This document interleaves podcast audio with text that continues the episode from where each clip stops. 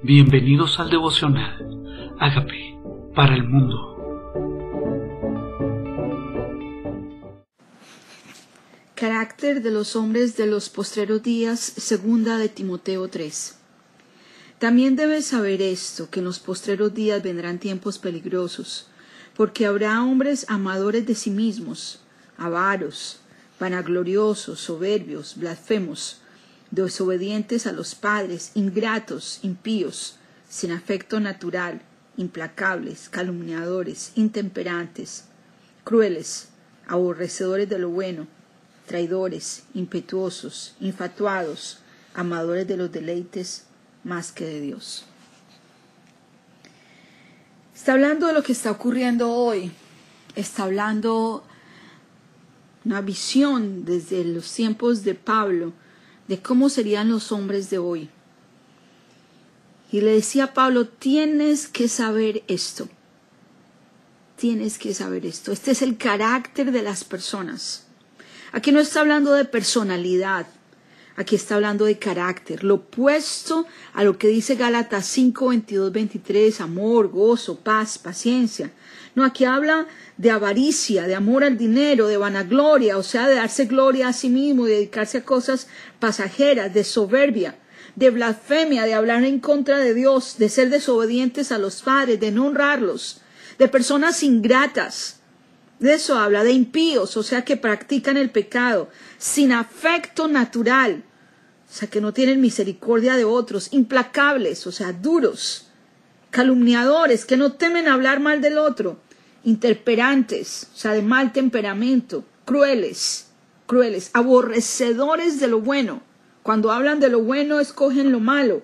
Traidores, impetuosos, o sea, que no van con ímpetu a sus propias decisiones, infatuados, o sea, sexualmente infatuados, o sea, sexualmente atraídos hacia lo sexual, amadores de los deleites más que de Dios.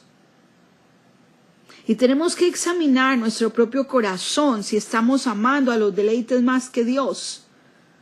Tenemos que examinar nuestro propio corazón, cuál de estas características de los hombres de los últimos tiempos se manifiestan en nuestras vidas. Porque claramente lo dice más que de Dios. ¿Qué estoy amando más que a Dios? Más que a Dios.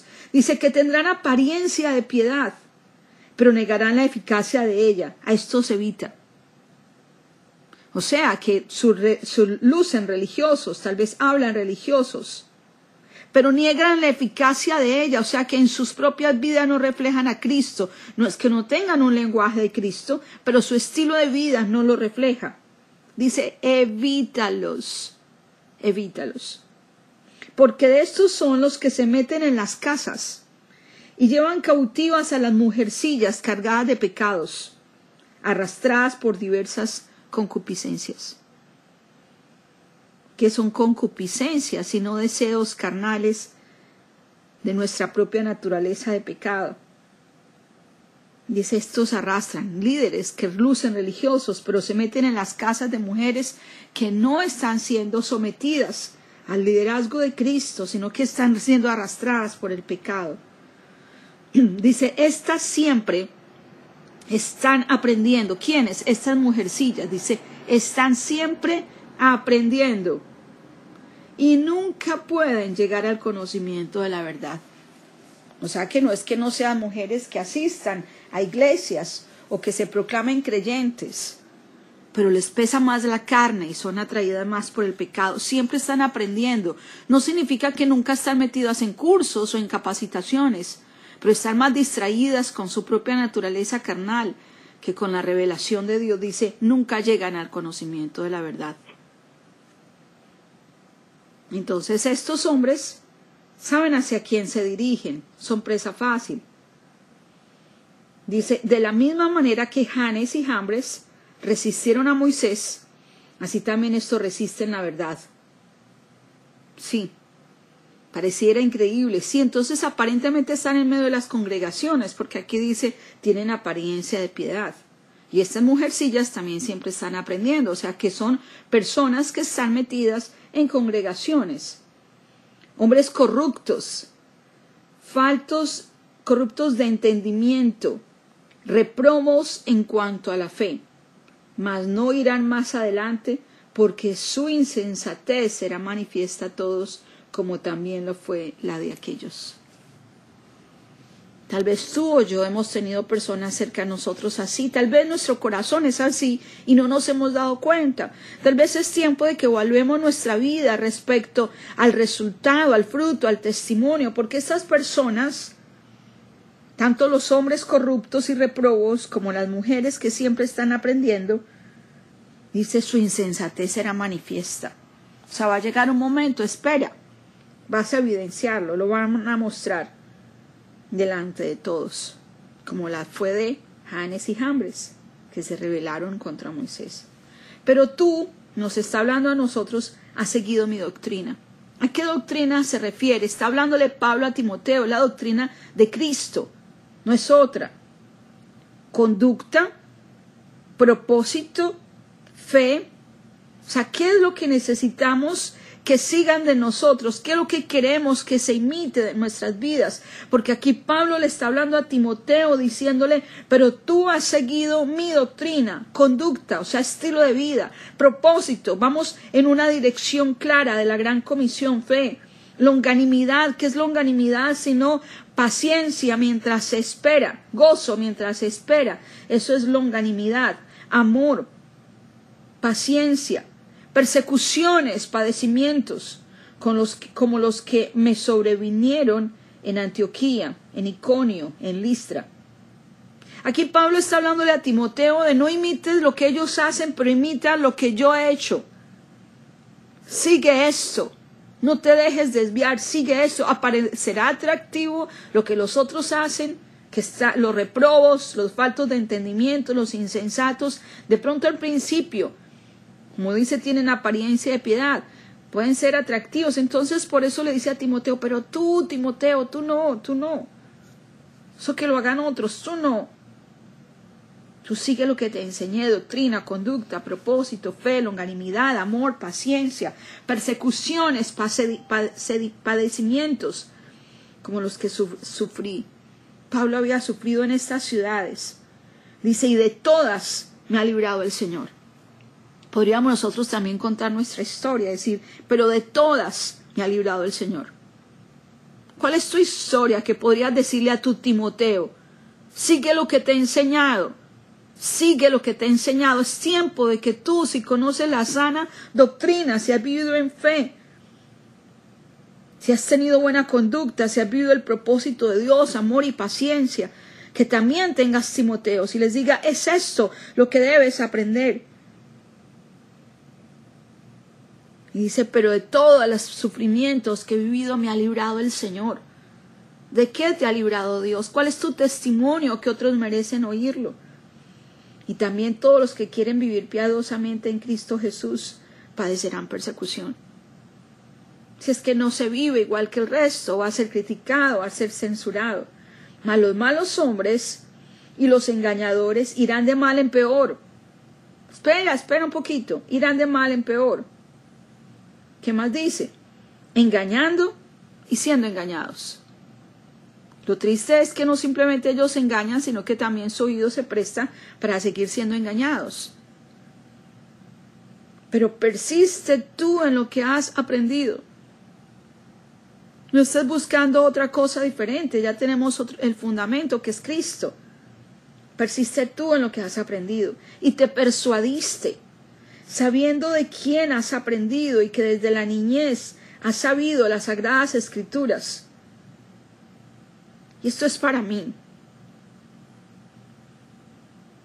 Desde la niñez he sabido las sagradas escrituras, las cuales nos pueden hacer sabios para salvación por la fe que es en Cristo Jesús. La salvación es por la fe que es en Cristo Jesús. No hay otra manera, no hay otro camino. No escuchar lo que no conviene. Dice, toda la escritura es inspirada por Dios y útil para enseñar, para rearguir, para corregir, para instruir en justicia, a fin de que el hombre de Dios sea perfecto, enteramente preparado para toda buena obra. enteramente preparado para toda buena obra. ¿Para qué sirve esta escritura? No necesitamos escuchar nada diferente. Esta escritura es suficiente. Es útil para todo. Para que enseñes, para ser enseñado, para redarguir, para corregir a las personas, para hacer caer en cuenta el pecado, para instruirnos. ¿Qué quiere el Señor? Que seamos perfectos, perfectos, maduros. Eso es perfecto en la Biblia, maduro, preparado para todo. Necesito estar preparado para educar a mis hijos. Esta escritura sirve. Necesito estar preparado para casarme. Esta escritura sirve. Necesito estar preparado para liderar. Esta escritura sirve. Preparado para todo. La palabra de Dios te equipa para todo. Para todo. No necesitas nada diferente. Dios te quiere equipar a través de sus escrituras. Dios te quiere equipar. Dios quiere que ministrarte, Dios quiere guiarte a través de las escrituras. No quiere que andemos tras vanas filosofías, ni tras, ni tras sutilezas de hombres, ni fábulas de viejas, como leímos en estos días. Esta escritura te va a sabio, sabio. Gracias Dios por esta escritura. Gracias Dios, guárdanos, guárdanos de estas actitudes de los hombres de los postreros tiempos Tal vez nosotros somos parte de este postrer tiempo. Guárdanos de estos tiempos peligrosos donde tantas personas van a querer engañar y ser engañados. Donde las personas aborrecen lo bueno. Señor, hoy queremos pedirte que guarde nuestro oído, guarde nuestro corazón de desviarnos, nuestro espíritu de ser engañados. Hoy te entregamos nuestro espíritu, alma y cuerpo para que nos mantengas en fidelidad a la sana doctrina, en amor, en conducta, en fe, en pureza en lo que hemos aprendido, en lo que nos persuadiste, Espíritu de Dios. Gracias, Padre. Sabemos, persistimos, ayúdanos a persistir en lo que hemos aprendido y permite que nuestro testimonio sea contundente, porque de muchas nos has librado, para que el mundo sepa quién eres tú. Y para que esta palabra que convierte el alma, que hace sabio al sencillo, que es útil Señor, sea esparcida, sea revelada, sea enseñada en todas partes. Te pedimos perdón si tenemos algunas de estas actitudes, Señor.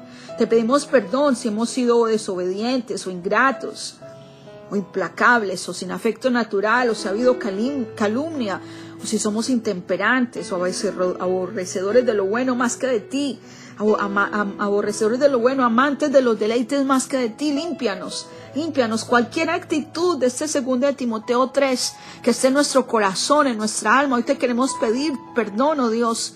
Reconocemos que somos pecadores y te damos gracias, Señor Jesús, por morir en la cruz, por nuestros pecados, por darnos vida nueva. Reconocemos que moriste, pero también resucitaste para darnos esa vida nueva. Queremos decirte que eres nuestro Señor y nuestro Salvador.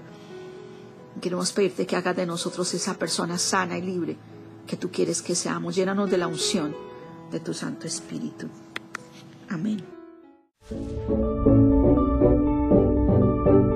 Hola amigos, queremos que usted sea parte de esta obra que estamos haciendo a través de Agape para el Mundo y que este mensaje de Jesús llegue hasta la última de la tierra.